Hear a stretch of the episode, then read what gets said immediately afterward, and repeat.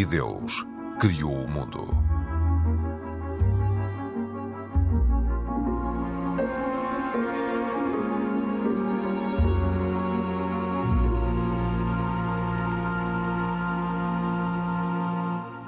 Olá, bem-vindos. Há mais imigrantes em Portugal. O número tem subido nos últimos anos, também entre os que professam o islamismo. No país ultrapassam os 65 mil, em Lisboa serão cerca de 40 mil. Portugal tem mais de 50 mesquitas, mas muitos reclamam por mais templos, nomeadamente na Moraria, onde várias vezes são bem visíveis as filas para rezar. Este é um dos temas deste E Deus Criou o Mundo, Sou a Cristina Esteves, estou com os nossos comentadores residentes, Mohamed Ibrahim, da Comunidade Islâmica, Pedro Gil, católico e Isaac Assor, judeu. Este é um programa da autoria de Carlos Quevedo, produção de Cristina Condinho e trabalho técnico de João Carrasco. Olá a todos, bem-vindos. E, Mohamed Ibrahim, vou começar por si. Uh, faltam mosquitas em Portugal, nomeadamente em Lisboa? Sim, uh, em Lisboa nós temos cerca de. Por toda a Grande Lisboa, cerca de 25 uhum. locais. E os restantes, como disse a Cristina, fazem parte do, do restante, do restante território uh, norte a sul. Norte a sul.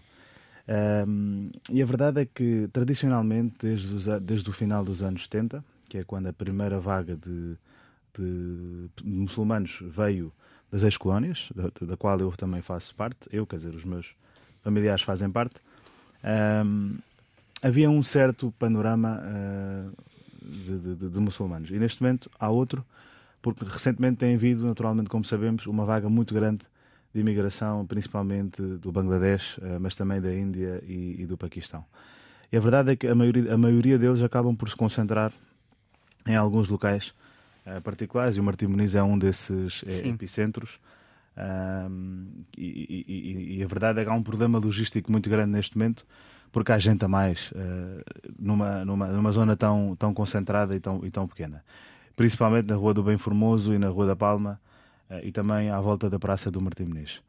Uh, isto é um problema que já se tem notado desde, desde o final da, da década passada, portanto desde 2007, 2008, que já tem havido esta, até, até um bocadinho antes, já tem havido aquele programa que a Câmara Municipal supostamente propôs para a construção de uma mesquita, foi há mais de 10 anos, não foi? Ainda com, o António Costa como já, Presidente sim, da Câmara sim, de Lisboa, sim, não é? Exatamente. Já houve essa questão uh, que, entretanto, uh, regrediu para trás. Uh, e há ali um. Regrediu porquê? Claro que houve algumas uh, petições que foram assinadas pela, pela população local de, de, não quererem supostamente a islamização do Martim Muniz, uma palavra que eu acho que é, é curiosa. Que já existe. Uh, que já existe, supostamente. Já existe. É? Se, se, falamos em islamização, até porque Martim Muniz tradicionalmente, e como sabemos na história de Lisboa, era, era uma zona uh, muçulmana. Mas depois, mais tarde, quando, quando houve a, a saída dos muçulmanos, deixou de ser. Uh, mas há mas uma há ideia esta... realmente subjacente da islamização da cidade? Acho que fica, fica. Aquela zona tem esse, tem esse passado bem marcado. Uh, mas que é um passado de diversidade e é um passado de uh, expressão cultural que sempre existiu e agora também se vê imenso e continua a existir Uh, mas há um problema de população, há, e há, há, há, muita concentração de pessoas na mesma zona e só aquela zona tem cerca de cinco espaços de culto uh, e se formos dali a subir até uh, toda a Almirante Reis até o Arié temos mais cinco. E não Portanto, chegam? Dez dos espaços não, chegam, não chegam, principalmente à sexta-feira, porque é o dia da aglomeração. De resto, chega perfeitamente, porque hum, durante a semana as pessoas acabam por, por fazer as suas orações deslocadas, ou em casa, ou no trabalho, mas a sexta-feira, como é o dia da aglomeração e, e, e, e, as orações têm que ser feitas na mesquita, necessariamente, uh, nota-se mais essa afluência que existe nas mesquitas. É um problema, acima de tudo, político que tem que ser resolvido. Uh, tem que ser resolvido com a construção de mais. Não, não digo que seja essa a solução. Então, qual será? Não digo que seja essa a solução. Também não tenho a solução na minha mão, mas a verdade é que há, há que haver uma discussão sua... um, e, um, debate de talvez uh, tentar uh, deslocalizar estas pessoas para, para outros locais. Até porque eles estão em todo lado, mas, mas concentram-se mais naquela zona. Nós estamos a falar, nós estamos a falar uh, as, as, filas, este aglomerado verifica-se mais nos últimos, nos últimos anos, com o aumento substancial da imigração. Sim, sim. Uh, até com esta vaga toda de, de, migrantes que houve para a Europa. Uh, eu pergunto-lhe se, na sua opinião, e, e da, na opinião também de, da comunidade islâmica que, estava, que é residente há muitos anos em Portugal, se estamos perante um fenómeno uh, conjuntural ou, ou não. Ou seja, se estas pessoas, na vossa opinião, estão aqui de passagem e estão a provocar esta, esta escassez, esta falta e esta situação. Uh, ou se é algo mais estrutural. Não, houve uma fase, houve uma fase que era, era meramente conjuntural, mas eu acho que neste momento não é bem assim. Eh, então. Depois da, da saída de, do Reino Unido da União Europeia, porque Portugal sempre funcionou como um trampolim para muitas pessoas que cá vinham, por ter leis de facilitismo de imigração. Era um hub. Sim, uh, ainda é, mas, mas de uma forma um bocadinho diferente. Houve muitas, muitas, muitas uh, famílias que cá vieram, uh, obtiveram a sua, a sua residência e a sua documentação tratada e saltaram para outros países da Europa com mais poder económico e mais atratividade nesse sentido. O primeiro destino era, na, sem, sem qualquer dúvida, o Reino Unido. Mas depois, quando o Reino Unido um, fechou as suas portas, começou a haver uh, portanto, a transição para países como, como a Alemanha, principalmente, uh, e também para a Espanha e, e, e Itália. No entanto, uh, neste momento há cada vez mais, e pelo contacto que nós temos com, este, com algumas destas pessoas, cada vez mais pessoas com a intenção de cá residir. de cá criar negócio ou, ou, ou de, de cá trabalhar e de conseguir emprego e de estabelecerem-se aqui de uma forma relativamente permanente. Uh, e é isso que tem, tem havido. E, e, por um lado, há, há, há, tal, há tal política de facilidade da obtenção dos documentos, mas também nós notamos que. Até... Vocês concordam com essa, com essa facilidade? Sim, nós não temos muito concordar, desde que, uh, desde que haja uh, um benefício para ambos os lados e não haja, naturalmente, problemas. Claro que o país saberá melhor o que fazer. Há diferenças, há, há diferenças ou não uh, entre aqueles que chegam e aqueles que já cá estão? Sim, sim, sim. Que tem, tipo de diferenças? Tem algumas questões dessas. Tem havido algumas questões semelhantes. Uh, não digo de conflito, mas, mas um bocadinho de diferença da mentalidade e da divergência que existe. Houve essa questão, por exemplo, no ano passado, uh, que, o, a festa do final do Ramadão, o Eid, que tem, sido, tem sempre sido feita em Portugal num dia em específico, que é um dia que coincide com a maioria uh, dos países uh, muçulmanos do mundo. No ano passado houve um grupo de uh, muçulmanos, a maioria deles os que chegaram mais recentemente, que não concordou em fazer a festa no mesmo dia, mas fez no dia a seguir. De que país é que eram? Não percebi. De que país é que eram esses? Maioritariamente do Bangladesh. Maioritariamente do, do Bangladesh. Eu gostava de fazer uma pergunta. Sim. É possível. Uh, estas mesquitas todas que apareceram uh, na Moraria, essencialmente, na zona do, do Martim Muniz, elas têm a jurisdição da comunidade islâmica de Lisboa? A maioria delas tem, mas há algumas que não têm. Há algumas não... Eu diria que 80% têm.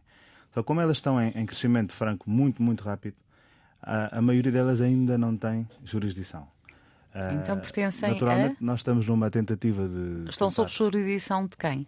Não, jurisdição da Comunidade Islâmica de Lisboa. Sim, então ficam. Independentes, são independentes. Ou seja, eh, há uma família eh, de um local que decide abrir o espaço e as pessoas vão lá fazer as suas, as suas orações e é, são, são, consideradas independentes. Portanto, não têm uma afiliação à comunidade islâmica. Havendo esses tais conflitos que, que, que falou um, e havendo diferenças uh, a nível cultural uh, e havendo algum choque até na maneira como uh, as, essas pessoas que chegam e veem os, os usos e costumes dos ocidentais, uh, não seria salutar e positivo a comunidade islâmica uh, estar mais em cima uh, para controlar e para evitar radicalizações? A comunidade islâmica está, está em cima disso, uh, já desde 2012, mais ou menos que os responsáveis da Mesquita Central, incluindo o Sheikh Munir, têm feito esse esforço para ir ao encontro deste, destes novos espaços e destas novas pessoas. Mas a verdade é que uh, aquilo que me falou, a, a preocupação da radicalização não, não existe muito não? dentro da nossa. Os casos pontuais que nós conseguimos mais ou menos identificar não costumam ser cidadãos do Bangladesh, nem costumam ser cidadãos da Índia ou do Paquistão. Porque eles estão virados em, em criar emprego ou, ou, empregar-se e viver aqui e, e, conseguir a sua documentação. Então são de onde? A maioria são de países como a Síria ou o Afeganistão, ou naturalmente países que estão neste momento a passar por guerras e que vêm com o estatuto de refugiados. Não é o caso destas pessoas. Eles não vêm com o estatuto de refugiados. Alguns até passam por dentro, mas, uh, mas alguns que vêm com o estatuto de refugiados podem haver casos pontuais, e há, e tem havido, mas são imediatamente sinalizados, porque a mesquita está sempre em, em constante sintonização com as autoridades, são apanhados, são, são, são imediatamente identificados. O problema aqui não é tanto Quando esse. fala de e, são aliás, sinalizados, esta, esta há uma comunicação logo às autoridades policiais. Sim, é imediatamente, e os casos têm hum. corrido têm perfeitamente bem. E o problema aqui não é tanto da radicalização. E até aquela, aquela questão que eu falei há pouco, é uma divergência meramente académica e cultural. Nós não nos chateamos por isso. Uh, e não é isso que nos tem preocupado. A verdade é que este problema, mais do que religioso, é um problema político. E por falar nisso, eu gostava de denunciar uma situação que infelizmente tem acontecido de, da parte de alguns militantes da extrema-direita em Portugal que têm feito vídeos no YouTube. Portanto, são, é um grupo de jovens que vai a certas mesquitas pelo, pelo país fora, mesquitas, estas tais novas mesquitas, uh, mesquitas de, de, de comerciantes e, e, pessoas que vivem numa certa localidade, são lojistas e comerciantes e estão a, estão a fazer as suas orações Infelizmente, a maioria deles ainda não domina a língua portuguesa. E nós temos uh, casos destes jovens que estão a, a, a, a portanto, a favorecer a extrema-direita nesse sentido, vão lá uh, e começam a pegar no Alcorão, começam a, até a mostrar alguns, alguns versículos do Alcorão que fazem referência à, à jihad ou que fazem referência à guerra e em contexto de guerra, atenção, e, e, descontextualizam em frente ao próprio responsável da mesquita, porque ele não fala português. Eu por acaso vi isso. Pronto, Eu vi. exatamente. Uh, e, uh, e ele, o senhor, o senhor que, é, que é o responsável da mesquita, está ali a pensar que ele é um assistente social e que vem, vem, vem, vem ajudar, supostamente, mas ele está ali, ele faz declarações uh, fora do contexto, mostra que estas pessoas estão-se a aproveitar do sistema e que estão aqui a mais e que estão aqui a mais e que é preciso uh, votar nos partidos certos para correr com estas pessoas para fora. Eu não acho isto justo, porque ele, estas pessoas não têm a coragem de vir à Mesquita Central ou outras mesquitas uh, onde já há uma presença uh, de muçulmanos enraizados em Portugal e fazer as mesmas declarações. Eles fazem isso porque aproveitam-se do desconhecimento desta gente, que é uma gente que só, só aqui vem para colmatar uma falta de mão de obra que existe, para ajudar, para trabalhar e que são, maioritariamente são pessoas pacíficas. E o problema que tem havido entre os problemas de crime que tem havido nestas comunidades são problemas internos, portanto, rixas que há entre pessoas. Uh, e não tem havido problemas que existem, por exemplo, nas grandes metrópoles da Europa, como Londres e Paris. Eu gostava de contar um, dar um testemunho. Sim. Eu, em janeiro, fui ao Porto participar numa mesa redonda, aliás, na Universidade do Porto, sobre a religião e desporto. E depois tive a oportunidade, na, na sexta-feira, ir até à Mesquita do Porto, que é um espaço que, que, começou por ser um ginásio, foi ampliado, está modernizado, está, está bem, e onde em três levas seguidas, porque o espaço não era suficiente para tanta gente, cerca de 900 homens estiveram ali em, em oração. Permitiram a mim, e eu fico sinto-me honrado com essa com essa hospitalidade de poder entrar e, assistir a esses momentos de oração tenho que testemunhar não só o, a boa recepção que tive e a, e a, simpatia dos imãs que lá estavam e a do chefe da, da comunidade islâmica do Porto, e, mas também fiquei impressionado com o testemunho de fé firme daquelas Sim. pessoas que, que rezam como quem é, crê mesmo em Deus. É, isso não é muito comum hoje em dia de testemunhar. É, nestes casos, eu, a única coisa que às vezes penso é que eh, sem nós condicionarmos nada eh, o exercício da liberdade religiosa, que eu acho que, que é preciso sempre favorecer, mas é desejar que também em países muçulmanos se possa haver esta mesma eh, facilidade, ou pelo menos certa facilidade, em que os que naqueles países não tenham a fé islâmica possam também ter os seus espaços e, e expressar livremente a sua, uhum. a sua fé.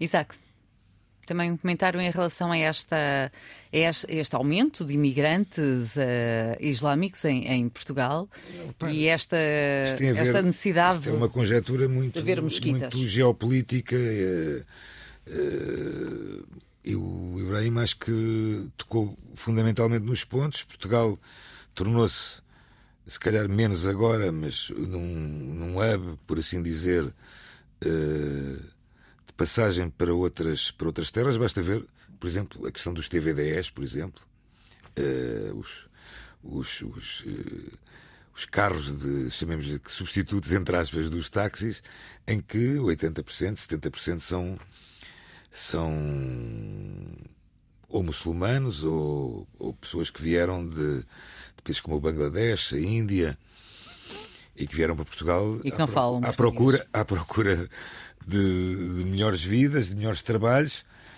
Agora, o, eu, o que eu acho que é importante é eh, não se perder ou não ou, ou haver uma forma de, de, de alguma forma de controlar esta controlar o fanatismo.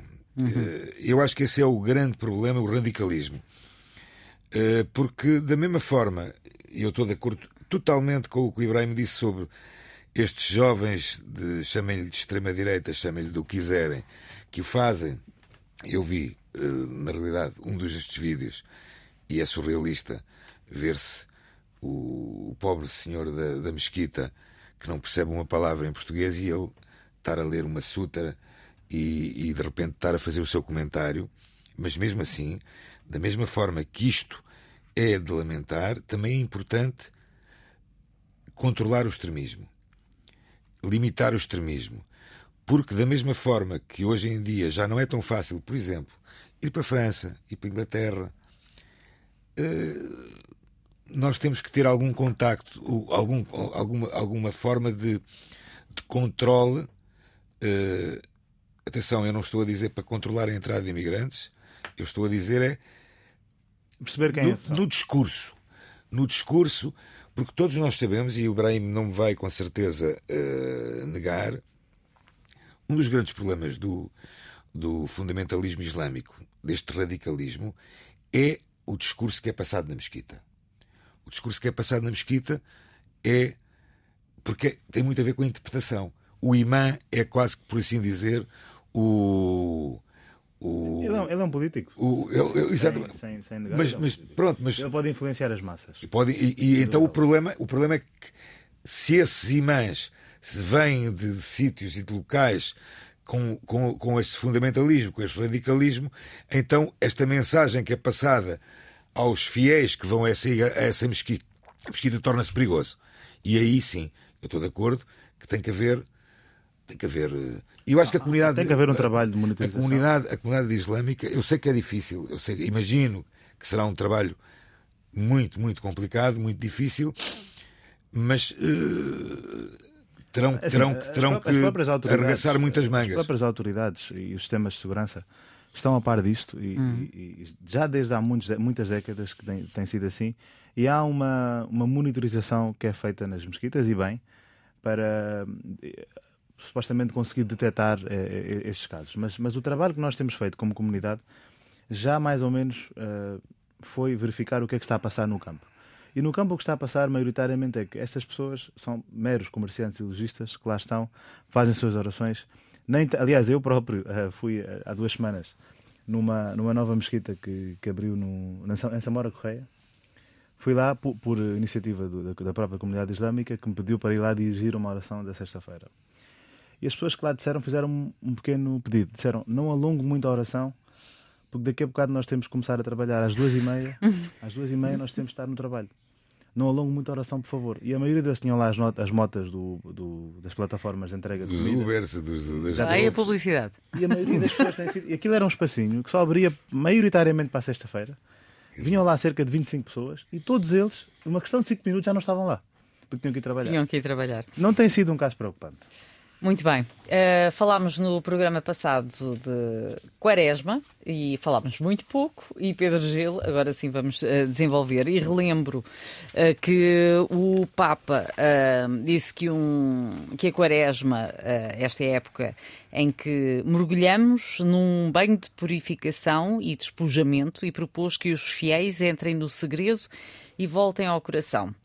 E gostava que nos desmontasse esta, esta afirmação do, do, do Papa Francisco, uh, dizendo-nos que banho de purificação é este e, e também com que maquilhagem, quando ele diz que deve ser retirada a maquilhagem, que maquilhagem é esta? Vivemos numa fachada, é? é eu acho que por um lado, a própria vertigem de vida obriga um bocado a que nós não olhemos para o essencial e, e nos, nos cuidemos só Focamos na, Ficamos focados na fachada. A, agenda e as coisas que temos todas em atraso e coisas por fazer e os to-dos e uh, essas coisas que nos trazem as redes loucos, sociais não é? e Pronto. essas coisas todas. E depois há o problema também, um bocado associado às redes sociais, que é nós hoje, quase todos nós podemos, se quisermos, podemos ser uma personagem pública, não é? Uhum. O, que, o, que, traz consigo uma certa gestão dessa, dessa imagem, expectativas que criamos e depois existe também esta inegável. Aliás, o Papa acaba por ser uma espécie quase de influencer, não é? Claro, por, pelo que influencia os outros. Ele, nesse ele aspecto. Não, não, não tem está no Instagram. Não está no Instagram. Por acaso, mas não sei para se está no Instagram. Sozinho não estará, mas pode ser que tenha alguém a fazer o Instagram para ele. Sim, deve ter. Deve mas, mas então nós temos essa, porque acho que temos todos mais ou menos, eu, é começar por mim, não é? Uma certa tendência para a vaidade e, portanto, ficamos um bocadinho dependentes, ansiosos com a aprovação dos outros, não é? E custa-nos um bocado não ser aprovado, não é? Porque isto de ter que reconhecer que não somos é, não é o melhor cromo, cromo não é? isso custa sempre um bocado, porque pronto, há aquele sempre sonho da, da excelência, que por um lado tem um aspecto positivo, significa que há algo de maior que ainda podemos alcançar, mas ao mesmo tempo existe essa desproporcionada preocupação connosco próprios. Eu, eu penso que o Papa, em parte, está a pensar nessa maquilhagem, mas não é a única coisa. Para ele, hoje em dia, o que se sente nas pessoas é uma, uma pressa precipitada que as pessoas correm e não, são, não sabem bem para onde é que estão a correr, não é? E, e aquilo que não ele têm disse, objetivos? Alguns terão, mas outros é que, é que a vida nem dá tempo para pensar muito no, no, objetivo seguinte, não é? Para quem tem que pagar as contas ao fim do mês e que está uh, muito preocupado, para já não falar com as preocupações também da, da, ansiedade desportiva, dos resultados do campeonato, enfim, tudo isso são coisas que nos enchem. Mas eu, o que eu apreciei muito foi aquilo que o Papa Francisco disse na quarta-feira de cinzas, com que iniciou esta quaresma, uh, em que ele disse que nós devemos dar, durante esta quaresma, espaço para a adoração silenciosa. E, e ele volta a dizer uma ideia que disse aqui nos Jerónimos e que começou a dizer em janeiro do ano passado, portanto, nos seus quase 11 anos de pontificado. Esta é uma ideia que está a ganhar muita força neste último período, que é, será que nós já nos demos conta de que deixamos pelo caminho, perdemos o sentido da adoração? Voltemos à adoração. Pronto, e aqui a adoração não é aquela coisa de pá, eu, eu adoro gelados, ou adoro Whitney Houston, ou adoro muitos cromos que há por aí. Não, a adoração tem a ver um bocado com o reconhecimento da grandeza e bondade de Deus. Pronto, é o ponto aqui sempre fundamental. E diz ele: inclinemos o ouvido do coração para ouvir aquele Deus que no silêncio nos quer dizer. Então ele faz uma coisa muito bonita, na minha opinião, que é imaginar aquilo que Deus nos pode dizer a cada um de nós. E, diz, e ao fazer isto, não está a fazer uma diferenciação de pessoas. Tem, não tem a ver com o mérito se a pessoa é, é santa, se não é santa, se é daqui ou dali, é mais velha ou mais nova. É, é qualquer um de nós. E agora, cito: Eu sou o teu Deus, Deus de misericórdia e compaixão, do perdão e do amor, da ternura e da solicitude. Não te julgues a ti mesmo, não te condenes, não sintas aversão de ti. Deixa que o meu amor toque os recantos mais profundos e escondidos do teu coração e te revele a tua própria beleza. Uma beleza que perdeste de vista, mas que se te vai tornar novamente visível na luz da minha bondade. E por isso, Deus, diz o Papa, chama-nos assim: Vem, vem, permite-me enxugar as tuas lágrimas. Deixa que a minha boca se aproxime mais do teu ouvido e te diga: Eu amo-te, amo-te, amo-te. Eu acho isto belíssimo. Portanto, a purificação da quaresma não tem tanto a ver com aquele lado áspero não é? e severo da penitência, que só faz sentido tudo o que uma pessoa fizesse, enfim, até para comer menos, sei lá, se não houver este lado, que é o lado da redescoberta de quem é Deus. Pronto, que acho que é o ponto fundamental. No, no, caso do, do, calendário cristão, a quaresma depois estende-se por mais ou menos 40 dias, começou na quarta-feira cinza, terminará na missa da tarde de quinta-feira santa, e é para preparar a, a rememória daqueles três dias Páscoa. Enfim, a Páscoa. peculiares da vida de Cristo, que é a Páscoa. Páscoa. Portanto, os dias em que ele uh, fez a libertação do Egito não, e não através da ceia pascal, mas repetindo-a e com um sentido muito grande, que é levar para o êxodo do, do, do mal para que as pessoas entrem na terra prometida da união com Deus. Pronto, sendo que a terra prometida deixou de ser uma terra determinada geográfica, que para os judeus continua hoje em dia a ser ultra relevante, mas passa a ser a terra prometida de onde Deus reina. Sim. E isso pode acontecer já, portanto, na, na, na, abertura das pessoas a Deus. Portanto, esse ponto aqui é absolutamente fundamental. Portanto, e é interior. E, no fundo, quem olhasse para um cristão por fora não sabe se ele por dentro está a fazer esse esforço ou não mas é, é uma semente daquilo que depois, na visão cristã, há de acontecer quando a figura deste mundo passar e, e, e houver aí sim um, mundo novo, um novo céu, assim, novos planetas, não sabem em que termos. Mas depois, na altura, a gente conversa sobre isso. Mohamed, um, é feito aqui o convite nesta, nesta quaresma de conversão para a amizade social e ao reconhecimento da vontade de Deus de que todos sejam irmãos e irmãs uma mensagem belíssima, na minha opinião. Um, aliás, falando aqui da Quaresma, fala-se muito no, na questão da purificação, de como Noé passou pela sua purificação, Moisés passou pela sua purificação. E eu acho que a purificação é um ritual que todos nós temos que passar, uh, pelo menos uh, regularmente na nossa vida. Uh, e as, as, três confissões que aqui estão representadas têm os seus momentos solenes para isso. Uh, o cristianismo tem, agora que falamos nela, a Quaresma e, e a Páscoa, e não só. O judaísmo tem uh, o Pesach, e não só. E o, o, o, Islão tem o Ramadão, e não só. Uh, falando do Ramadão, e se não me engano, Pesach também são dois momentos tão próximos da data em que nós, nós atualmente estamos. Mas são momentos de reflexão. Este ano. Este ano não. Não? Este ah, ano não. não calha na. Este ano não, porque, porque o calendário judaico este ano tem mais um mês uh, para fazer o acerto do ciclo, do ciclo solar. O que coincide é ortodoxo. Uh, a Páscoa judaica este ano, este ano é precisamente é um mês depois, um mês depois de, mais ou menos um mês depois do que a Páscoa cristã. São, são estes momentos de reflexão que, que aliás, é, daquilo que eu sei do Papa Francisco, também ele faz na madrugada é, algum tempo de meditação. Sim, a partir das quatro da manhã. Oração e meditação. Mas é, é, é uma coisa que nós temos perdido atualmente. Isto não é só para quem é religioso, mas também é importante para quem é, supostamente, que não tenha uma afiliação religiosa, mas é algo que a humanidade precisa. É uma introspeção. É um momento individual de reflexão. reflexão e pensamento porque senão a velocidade a que a nossa vida vai muitas vezes deixa-nos estonteados, deixa-nos sem perceber para onde é que estamos a ir, para onde é que caminhamos eh, e, e muitas vezes perdemos o valor daquilo que interessa na vida.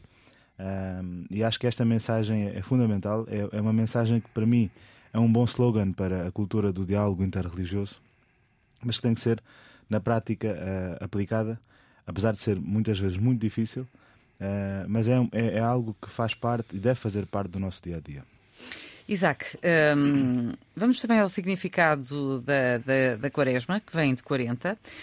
O que significa para os israelitas? Bem, no, no, no judaísmo, no judaísmo uh, uh, toma-se muito atenção e muita importância a, um, a uma, chamemos-lhe, uma ciência uh, que é fácil de perceber qual é, o, qual é a origem, gemátria.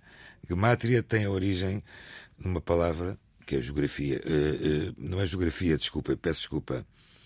Uh, gramática? Gramática, gramática. Ou seja, no judaísmo, o, as, as, ou seja, o alfabeto judaico, não há números no alfabeto judaico, portanto, o alfabeto judaico é, portanto, a letra A, o Aleph é 1.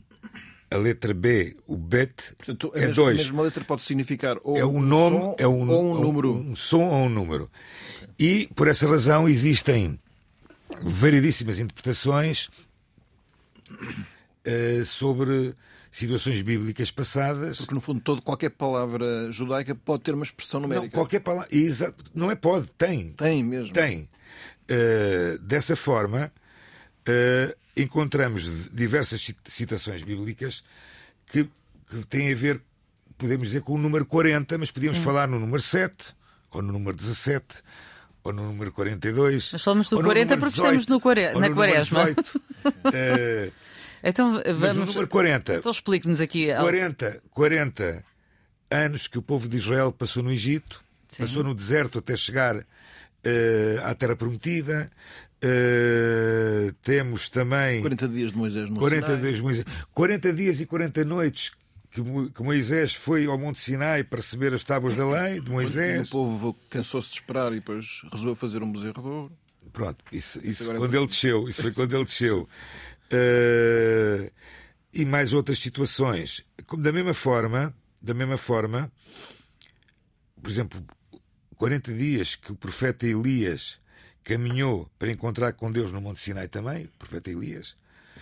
Eh, 40 anos foi o reinado do rei David também. Eh, da mesma forma que não é diferente no Novo Testamento, em que vemos e lemos que Jesus recolheu-se no deserto por 40 dias e 40 noites, correto? Correto. Uh, como também há a citação do Atos dos Apóstolos, em que narra a ocorrência que Jesus, após a ressurreição, permaneceu na terra 40 dias, correto? Correto.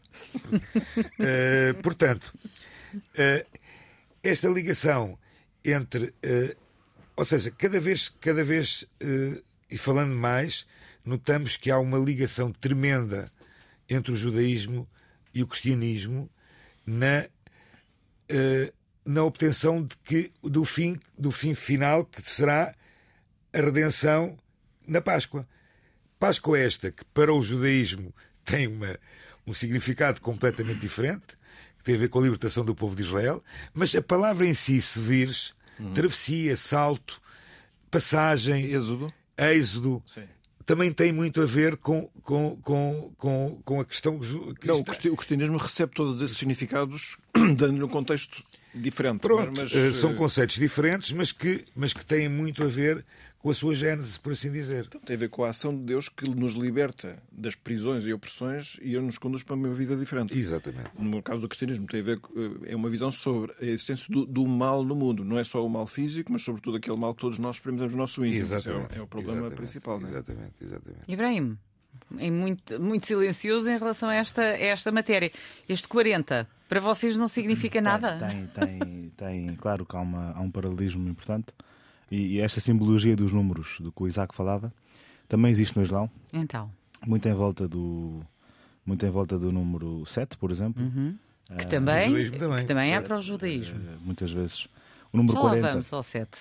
Já me vai explicar o 7. daquilo que eu sei, o número 40 é muitas vezes falado. eh, aliás, fala primeiro, eh, há, esta, há esta referência no Alcorão sobre o povo de Israel, que depois de não entrar, eh, isto é a versão do Alcorão, depois de não entrar na cidade sagrada, eh, ficou 40 anos eh, à procura de, de um local onde se estabelecer. Eh, isto é o 40 co- que faz referência à, à- à religião, eh, neste caso judaica, dentro do Alcorão. Mas uma coisa que eh, a tradição do profeta tem é que 40 dias é o tempo necessário para criar um hábito dentro de uma pessoa ou deixá-lo. Portanto, ou seja, Se qualquer coisa que é feita já, já Na ética dos pais, no- na, época, na, na ética dos pais, que é um tratado da Mishnah, de, de, chamada Pirkei Avot em hebraico, o número 40 significa também bima, biná. O que é que é biná? Ou seja, a consciência, ou seja, um homem a partir dos 40 anos. eh, aliás, por exemplo, no judaísmo, um, um homem que não tenha 40 anos não pode estudar, estudar o, o, Pronto, misticismo. é, é aquela, é- é a idade da, judaico. da O maturidade mental. Misticismo judaico. É a idade da maturidade Exatamente. mental. Sim. Também há essa questão no, no próprio Alcorão, até porque o, o profeta recebe a profecia eh, mais ou menos por volta dos seus 40 anos, eh, e os 40 é também considerada a idade de maturidade mental de uma pessoa. Mas eu dizia há pouco que eh, para, quando nós queremos introduzir um hábito na vida, ou deixar um hábito, por exemplo, deixar de fumar, é, é um exemplo, deve-se tentar durante 40 dias, porque diz que 40 é o tempo necessário para que o nosso, a nossa consciência mentalize e, e, e enraize a questão de que isto é para deixar ou isto é para adotar. É simbólico, é meramente simbólico, ah, mas muitas vezes, pe- pela experiência e pelo, em- pelo empírico que nós temos, ah, às vezes resulta, quando queremos ou ganhar um hábito novo na vida, seja religioso ou não, ou de desertar um hábito, 40 dias é o tempo necessário para, por causa da repetição frequente, Sim, sim. necessário para, neste caso, conseguir algum efeito prático na, na vida. Mas há muita simbologia e acho que não será suficiente um programa só para falar sobre isto. Não, Precisamos de 40 programas, talvez. não e nós estamos 40 na, na idade 40 da maturidade. Já passámos, já passámos. Vocês, eu não. Mas eu já passei. Aliás, um programa de 40 minutos. Não chegará. É de 40 minutos, exatamente. Este programa é 40 minutos. E o 7? Já que falou do 7 e do 18. Ouça, o 7, Exato. eu até podia falar do 1 ao 7 se quiser, mas Sim, demoraria, mas já mas agora. demoraria um programa. Sim, mas o 7 e o O 18. 7, o 7 é um número divino de conclusão, plenitude, é um, é um número favorito no judaísmo. Aliás, eh, o Midrash, a tradição rabínica, afirma que todos os sete são amados, onde lemos em Vaikra. Eh, O Sheva, em hebraico, Sheva é sete, eh, compartilha a raiz de três outras palavras, Shin, Bet, Ain, e eu aí tinha que explicar o que é que as outras três letras. Eh, sete associado ao dia do descanso, o Shabat, o sétimo dia, Ah, claro. descansas. Sétimo ano sabático, o ano em que eh, o s- a terra descansa. E o jubileu é 7 vezes 7, são 49. 49, 7 vezes 7. Pois é. Uh, sete festas anuais de santidade ao Senhor, Pesach, sete dias, Yom Abikurim, portanto, a festa das colheitas, uh, festa dos pães ázimos, que também é chamada Hagamotzi, Shavuot, a festa das, da entrega da, da outarga da Torá, e, a, e Rosh Hashanah, a festa das trombetas, portanto, She- Sheva Berachot. Uh, quantos, quantos, quantos braços tem a menorá no templo? 7. Sete. Muito bem. É, Eu, por acaso, a propósito do 7, é das poucas coisas que me vem à cabeça relacionado com o Novo Testamento. todos os homens são obrigados a. Todos os homens, sejam eles judeus ou qualquer parte do mundo, qualquer religião, são obrigados às sete leis de Noé. Não é? Ou seja, que são a proibição da idolatria, assassínio, roubo, imoralidade sexual, blasfémia, comer carne de animais vivos, etc. No, Eh, no caso do Novo Testamento, e só para intervalar um bocadinho, não é? Se ela continuava aqui. Fizeram uma vez uma pergunta fora. muito complicada a Jesus, que é até, quando, até quantas vezes havemos de perdoar, não é? Até sete vezes, sendo que ao dizer isso já estavam a querer dar uma medida larga, não é? Eh, E a resposta foi não até sete vezes, mas até, mas até 70 vezes sete, o que já é uma espécie de infinitude. Isto é preciso perdoar sempre. Nós estamos na quaresma. Eu gostava de, de- de fazer uma última ronda. Ahm, o que é que vocês esperavam com, neste mundo tão conturbado ah, e com uma, com uma crise que muitos dizem que é civilizacional e, e também religiosa? O que, é que esperava, o que é que esperavam que sucedesse nesta quaresma, Pedro? Eu acho que as pessoas poderiam perfeitamente fugir de todo o medo se mais se aproximassem de Deus. Eu estou cada vez, por acaso, mais convencido disso. Acho que o retomar, como o Papa disse aqui, a via da adoração permitirá às pessoas não só conhecer, perceber melhor a realidade, como encontrar muito mais conforto e alegria de viver. Mais uma vez, quer dizer, são, são aqueles momentos que nós tanto precisamos, porque um mundo que está sem bússola, completamente sem bússola, muito desnorteado, precisa deste- destes momentos anuais e, e- e mensais e periódicos para fazer uma reflexão. E esta reflexão não pode estar apenas na sociedade civil, deve começar por ela, mas tem que chegar cá em cima à, à esfera política e, e- e à esfera também dos, dos- dos religiosos, porque são eles que têm que ah, acabar por eh, criar estas decisões eh, e de criar um mundo que seja um bocadinho mais equilibrado e, e um bocadinho menos propenso à guerra e à matança e a todo, a todo o tipo de perseguição que tem acontecido no mundo inteiro. É importante começar cá em baixo, mas é importante chegar cá em cima também. E aí os líderes religiosos são Acho fundamentais. que sim, eles é? são fundamentais. E, ou seja, e já agora, se me permite também a minha opinião rápida. Sim, claro.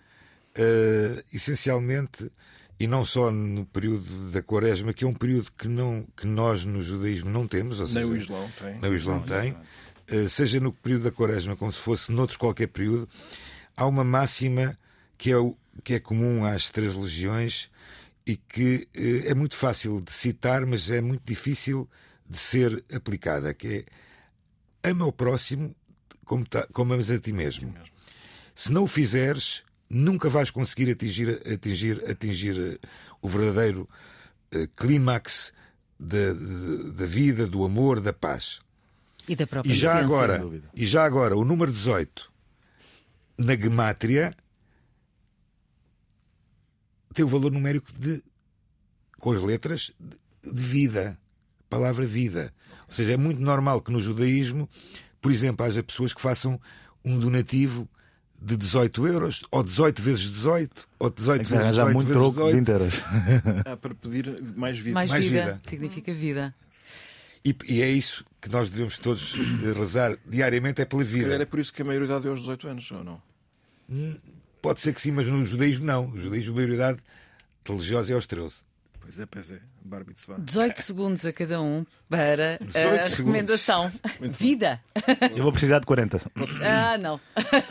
Que é quase o dobro de segundos. 18. Eu serei mais breve, eu serei mais breve. É só para dizer que, sim, existem na zona de Lisboa lugares de adoração perpétua. Isto é, que de dia e de noite pode ser a igreja estar diante de Deus posto no pão consagrado ou Eucaristia. A igreja de São Lourenço de Carnide, a igreja- o Santuário de Cristo Rei, a igreja de São Nicolau, a igreja de Queluz. Noite e dia? Noite e dia. E há turnos feitos e há pessoas a toda a hora sempre. Não sabia. Bem, um apelo e uma recomendação. Começo pelo apelo. Ah, o fim de todos os conflitos ah, que têm acontecido pelo mundo fora, começando pelo conflito em Gaza, relembrando as autoridades todas. E na Cada Ucrânia criança, também, não é? Que cada, todas elas, ah, mas lembrando que qualquer criança que sobreviva a isto vai crescer para se tornar uma pessoa que só deseja mais e mais vingança, porque viu os seus familiares a morrer. Eu desejo o fim disto e eu espero que até, até, até o início do Ramadão ah, e, e até pelo menos à Páscoa ah, isto termine e não, não, não, não continue mais, porque isto é uma, é, é- é uma ferida triste que o mundo, o mundo carrega. E depois a sugestão é um documentário, ah, um documentário sueco que se chama For My Children, ah, ou em português Para os Meus Filhos, que denuncia um problema que tem acontecido e do qual eu falei no, no, no programa anterior, mas também em algum em um programa mais no passado, que é ah, o rapto, não digo rapto, mas, mas a confiscação de, de crianças a, a pais biológicos, às vezes sem base. Porque, aliás, há até um filme que fala sobre isso, que é Sim. Os serviços sociais vão à casa de Aconteceu em Inglaterra, indianas. por exemplo, com uma família portuguesa, com uma mãe portuguesa. Pronto, exatamente. E, e- e acho que é, é triste. E depois viram que eu- é uma família indiana que comia com as mãos e os filhos também comiam com as mãos. E, a- e e a assistente social achou que isto não era higiênico o suficiente para a criança e que podia causar eh, doenças. E por base nisso retiraram eh, a, a- a- a filha, neste caso, da custódia dos pais e ela foi para, para a adoção. Acho que é, é, é injusto o que acontece. É, é, uma, é uma tristeza isto estar a acontecer. Sem, sem prejuízo de casos genuínos onde, Uhum. onde Onde existe a violência, uma coisa Mas é a verdade é que a maioria das vezes não é, não é genuíno. Sim. Eu, Exato. eu, eu tenho uma sugestão Rápido. eh, que é o- 18 segundos. um livro da editora Guerra e Paz chamado O Muçulmano e a Judia eh, e que nos conta uma história verídica de como um médico árabe salvou uma jovem judia no Berlim de Hitler. Eh, é uma história interessantíssima eh, que, que nos conta. eh, Não diga tu, tem um fim feliz? tem um fim feliz, tem um fim feliz. Como é que se chama e- o livro? o Muçulmano e a Judia, da editora Guerra e Paz, de Ronan Stank. E, se me permitir, o meu último apelo é libertem os reféns. Não deixem mais tempo crianças, bebés, idosos. Aliás, temos um bebê que já cumpriu um ano no cativeiro. Era a altura deles voltarem, aproveitando a altura do Ramadão e depois aproveitando também a altura da Quaresma e, obviamente, aproveitando também a altura da Páscoa Judaica, que daqui a mais ou menos mês e meio acontecerá. Isaac, Pedro e Ibrahim, obrigada. Voltaremos a estar juntos na, na próxima semana. Ficamos com, com estes apelos e com estas eh, recomendações nesta altura de Quaresma. Portanto, assim que esteve desse lado, boa noite e obrigada pela companhia.